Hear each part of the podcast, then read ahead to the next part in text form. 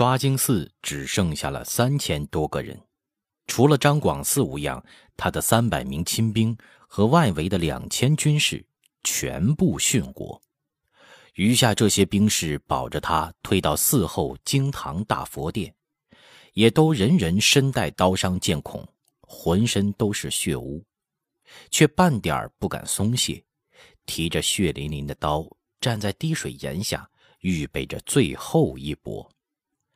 张广嗣头发蓬乱，满脸憔悴地坐在经堂东侧的椅子上，眼睛直直地盯着地下的青砖，似乎在寻找着什么。外边藏兵叽里嘎啦的叫喊声、传令声，清晰地传进大殿，他竟是充耳不闻。他摘下腰间的宝剑，抽出半尺许。寒光闪闪的剑芒刺目，仍旧是那样的锋利。这是褒扬他青海战功，雍正御前清门，当着多少文武官员当面赠赐，曾招来过多少心羡妒忌的目光呢？这柄盘龙镶玉的宝剑，多年来刻不离身，杀过不知多少敌人，也用它诛戮过陶将。他自身就是一种骄傲和自豪，也记载着他的功勋和忧患。如今，他小心的抽出来，用白手绢轻轻的擦拭着，缓缓站起身来，望着已经冲入内院列队待攻的藏兵，突然间。爆发出一阵令人毛骨悚然的狂笑。哈哈哈哈哈！我杀人无数，无数人杀我，何憾之有？想不到张广嗣命毙于此。手中的剑闪过一道雪亮的弧光。就像向左抹去。他的师爷吴雄红一直站在身边。张广嗣抽剑时，他已警觉万分。见他横剑自尽，急抢一步，双手紧紧擦住张广嗣的手臂，扑通一声，长跪在地，已是声泪俱下。大帅，大帅，留下青山。留下青山。松岗离这里不远，又有骑兵，这个大佛殿敌人不敢纵火，在鼎一时待援。您一轻声，顷刻之间，敌人就占了刷经寺了。张广嗣长叹一声，泪如雨下，缓缓收回了宝剑。正七皇无奈。外面一个哥什哈一步跨进来，大声禀道：“大帅，沙罗奔已经进了天井院，要请大帅出去说话。”不见，叫他打进来。院外天井中间站着的沙罗奔隔门笑道：“哈哈哈，张大帅，何必拒人千里之外呢？我与大帅老相识了，何妨一见呢？”张广嗣理了理发辫，将朝冠朝珠戴了，也不佩剑，稳了稳神，踱出殿外，站在檐下，正好与沙罗奔对面相望。沙罗奔面带微笑，摊手一躬，说道：“张大帅受惊了。沙罗奔此举无礼，是迫不得已。你我在此情此景下见面，实非我之所愿。”大帅看去老了点，气色还好，比前年胖了许多呀。张广嗣已将生死置之度外，气度反而从容不迫。他盯着沙罗奔高大的身躯，一时才说：“你进殿来谈。”沙罗奔笑道：“身系金川十万父老的安危，我不能身犯险地呀。”张广嗣冷笑道：“哼，我身为朝廷极品大员，岂有欺人之理呀？”沙罗奔操一口纯熟的汉话，彬彬有礼，又是一躬。我被大人骗得聪明了些。我说您胖了，就是指您食言而肥。他从怀里抖出一张纸，问道：“这是在大金川和庆父、您，还有郑文焕军门签的合约，上面有您的亲笔签名。头一条就是不得无故再剿金川。您食言了没有？”张广嗣顿时语塞，勉强应对，干笑一声说：“哼，所谓此一时彼一时，你这样满院刀枪相逼。”大丈夫唯死而已，岂有屈于你贱奴淫威之下之理？说罢，回身便走。沙罗奔额前红巾暴起，见张广嗣回头，声音暗哑深沉的笑道：“张大帅，进殿和院中有何分别？外边我有一万藏兵。”个个与你仇深似海，其实我一挥手，这院中的兵顷刻之间就能将你们都剁成肉泥。他缓和了一下口气：“你，我知道，不怕死。但你既忠于伯格达汗，就该为君父颜面着想。三军败溃，主将被擒杀。”难道不怕乾隆老子蒙羞吗？张广嗣没有想到，这个小小宣慰使竟有如此胸怀和深谋远虑。活命的蜥蜴刹那间也是一动，遂转过身来。就这样谈，你有什么章程？说。张广四到这份上，还拉架子扯硬弓呢。沙罗奔见他这色厉内荏的样子，嘴一咧，几乎笑出声来，忙又敛了，郑容说道：“我的兵可以立即退出刷经寺半里之遥，这里的粮食要全部运走，你不要发怒，我们缺粮，不因你们背信弃义、违约来攻的缘故。第二，收缴你和你的卫队手中的武器。”不准跨出刷经寺一步。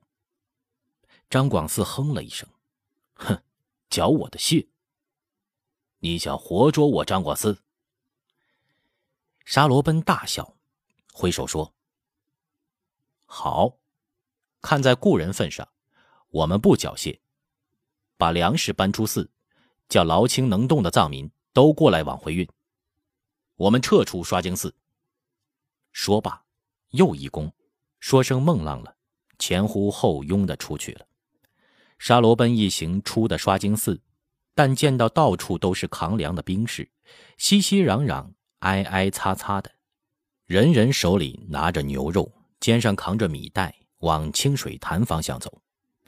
沙罗奔见人群如此乱哄哄，不禁皱起眉头，吩咐身边一个藏兵说道：“传我的令，所有的藏兵。”都把米袋就地放下，叫叶丹卡过来。那藏兵一边跑一边传令，又喊：“顾扎老爷传教叶丹卡。”一时，便见一个中年汉子擦着满头大汗，一路小跑过来。他还没有站稳，脸上已重重挨了沙罗奔两记耳光。谁叫你的兵也运粮的？沙罗奔红着眼，恶狠狠地吼道。立刻列队向西进发，汉狗子的主力肯定已经向松岗运动了。大敌当前，是倒腾这些烂东西的时候吗？这里留五百人围困刷经寺，把这里清兵的帐篷、柴炭、灶火、炊具全部烧掉砸毁。叶丹卡忙答应一声，跑到转经轮前呼喝指挥调度。沙罗奔用袖子开着满头油汗，对身边的桑措说道。人错活佛就要带人过来运粮了，叶丹卡的兵由我带着向西，和罗卫我军会合。你有年纪的人了，就留在这里听活佛指挥。记住，肥四第一，夺粮第二。劳清的兵叶丹卡怎么带的？像没有头羊的羊群。现在敌人只是被我们打懵了，不能等他们整好，要在半路上打散他们。说话间，藏兵已整好行伍，叶丹卡扯着嗓子训斥一顿，小跑过来向沙罗奔请示。沙罗奔指着西边的运粮官道，大声说道：“罗卫，我们的人已经截断了讷钦到刷经寺的援兵，下寨。”他们两千，松岗三千，讷钦的中军六千人，里边只有一个骑兵还能打，正在拼命的向刷经寺冲。敌人虽然比我们稍多一点，但他们已经乱了营，官找不到兵，兵认不得官，我们要趁乱打过去。兄弟们，带上牛肉，边吃边走。敌人饿着肚子在泥潭里爬了一夜，他们不禁打。因见人牵过马，知道是从张广四营里缴的，一笑上马，扬鞭指道：“走。”讷钦连夜退兵，没有走到松岗，便遭到罗卫三千藏兵的强袭。深夜处在黑暗中，又全然无备，顷刻间就炸了营。那些藏兵个个骁勇异常，呼喝大叫，号角呼应，前堵后追，中间割切，打得官军乱成一锅粥。可怜这些官军被藏兵紧紧赶杀，陷在这草地路上，路上标识被拔得干干净净，又不敢乱跑。几个月没吃到青菜的官军，一小半得了鸡视眼，竟似瞎子一般，由着藏兵砍瓜切菜般的宰剁。讷钦的三百名亲兵见大队人马被杀乱了阵，簇拥起讷钦，便向南走，要逃回下寨，但见昏暗的星月。微茫之下，到处黑影幢幢，咋呼声、喊杀声、招呼声、惨叫声、兵器相遇相击声此起彼伏，混成一片。满泥地里到处都是横七竖八的官军尸体，带辫子的人头在泥浆里被人踢来踢去。再往南走，厮杀的愈加凶烈，冲一处被堵一处，似乎漫野都是藏兵，处处都是刀枪剑术。众人一看不对，又架着讷钦向北学。幸得一个传令兵熟悉道路地形，做好做歹，搓弄着讷钦停住在一块长着子孙槐灌木的小高布上。讷钦惊魂未定，又见一股人马黑地里杀来，顿时浑身一阵发凉，腿一软，就要下坐，却被两个亲兵死死架住。讷钦这才细听，这队人马呼喊进来。却是汉话。讷中堂，讷中堂在哪里？我们是赵慧的兵。讷钦这才三魂收聚，七魄人窍，觉得当下异常不舒意，隔裤子摸了摸，知道不好意思的，口中命道：“叫赵慧过来，我在这里。”手下兵士便齐声呐喊：“讷中堂在这里，传赵军门。”一时。便见赵慧带着几个人提刀涉水的过来。赵慧边走边叫：“讷中堂，不要慌，我来了。”乐钦不等他到跟前，便急急问道：“你还有多少人？还有多少人？”赵慧仰面看天，像是极力在寻找着哪颗星星，口中却道：“我的兵死了七百多，还有不到一千人。现在最要紧的是把我们的人聚拢起来。”这样打，不到天亮就完了。现在还不到丑时。讷钦只在地下转圈子，口中喃喃耳语：“哎，这怎么好？这怎么好？这怎么办？这怎么办呢？”赵慧见这位矜持傲慢的相爷如此脓包，暗地的苦笑一下，发令道：“所有人齐声高喊：‘赵慧在这里！’”官军靠拢过来，往后传。赵慧在这里，官军靠拢过来，往后传。赵慧在这里，官军靠拢过来，往后传。一千余人扯嗓子齐声高呼，立时压倒了杂乱鼎沸的战场喧闹。这一招果然见效，正在乱中拼死挣扎的官军，三十一群，五十一伙，从南北两路边杀边冲。向这边渐渐的靠拢过来。讷亲这时才完全镇定下来，忙着叫亲兵传彭长游击以上的官佐，各自集合自己的部下军士，然后过来听令。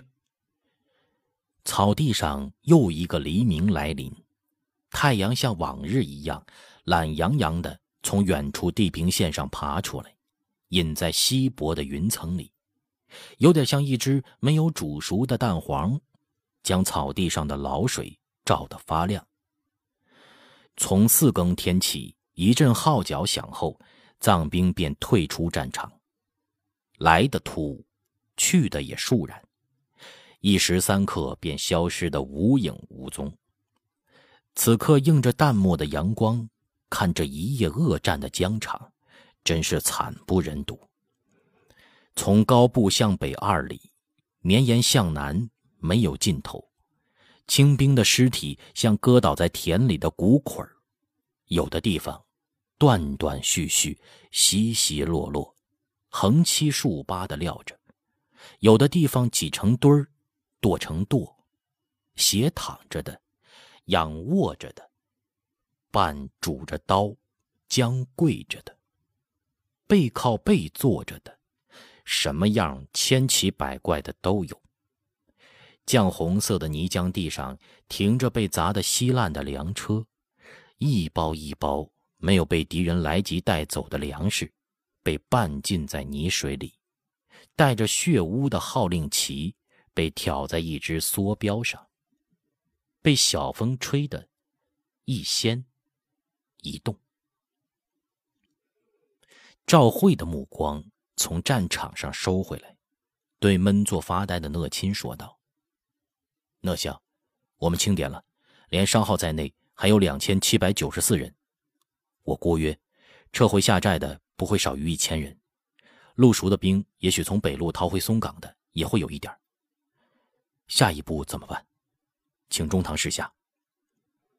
讷亲呆着发红的眼，半晌才说：“藏兵一来偷袭，我就派人命海兰察来接应救援。”他竟敢畏战不前，隔岸观火。现在不和他理论这些，我最担心的是张广嗣。不知怎的，我觉得他已经出事了。他一下子站起身来，不行，我们得赶紧增援刷经寺。赵慧没言声，赶紧集合队伍。赵慧从唇间蹦出两个字。许久，才指指横躺的满地的兵士说：“不行，他们饿着肚子打了一夜，现在根本不能再战。我们现在要到松岗，先让兵士吃饱，才能说别的。海兰察不来援，我估着是张大帅那边出事，他去救援了，或者我们的信根本没有传到松岗。昨夜那情形，海兰察来又如何呀？